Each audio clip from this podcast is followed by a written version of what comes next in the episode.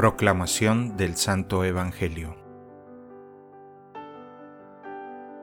En aquel tiempo vio Jesús a un publicano llamado Leví, Mateo, sentado en su despacho de recaudador de impuestos, y le dijo, Sígueme.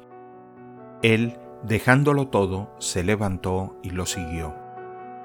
Leví ofreció en su casa un gran banquete en honor de Jesús, y estaban a la mesa con ellos un gran número de publicanos y otras personas. Los fariseos y los escribas criticaban por eso a los discípulos diciéndoles, ¿por qué comen y beben con publicanos y pecadores?